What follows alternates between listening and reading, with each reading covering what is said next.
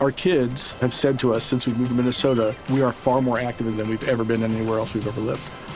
Moving to Minnesota opened up a lot of doors for us. Just this overall sense of community, the values that, you know, Minnesotans have. It's a real accepting, loving community, especially with two young kids.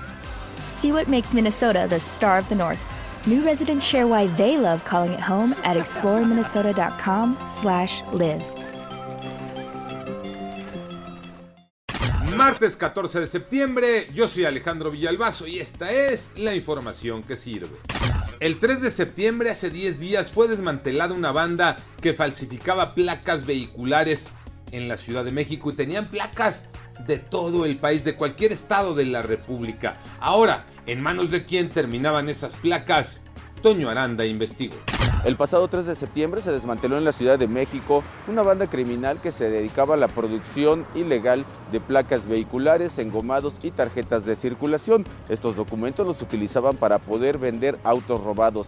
Además, tenían la capacidad de producir 600 placas por semana, que eran vendidas entre 3.500 y 6.500 pesos. COVID-19 los números, Iñaki Manero. Gracias Alex, 221 personas fallecidas más se reportaron en las últimas 24 horas.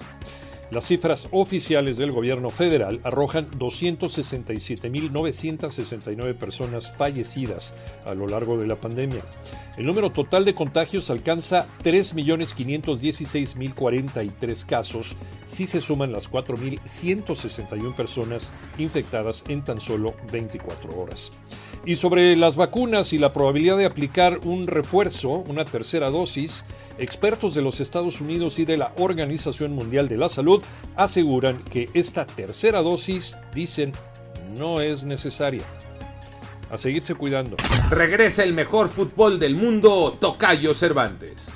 Así es, Tocayo, y por eso estamos muy contentos, por el regreso del mejor fútbol del planeta, una nueva edición de la Champions League, que de inmediato los reflectores se ponen con el Manchester City y el PSG como los grandes favoritos para llegar a la final el próximo 22 de mayo del próximo año en San Petersburgo, en Rusia.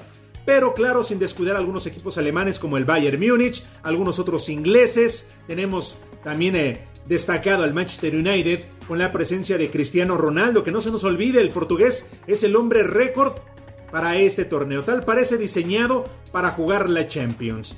Y claro, la incertidumbre con los clubes españoles. ¿Qué va a suceder con el Real Madrid hoy viviendo una época austera? Mientras que el Barça, gran incertidumbre, porque hoy el Barça no está para competirle a los grandes en el viejo continente. Así, arranca una nueva edición de la Champions League.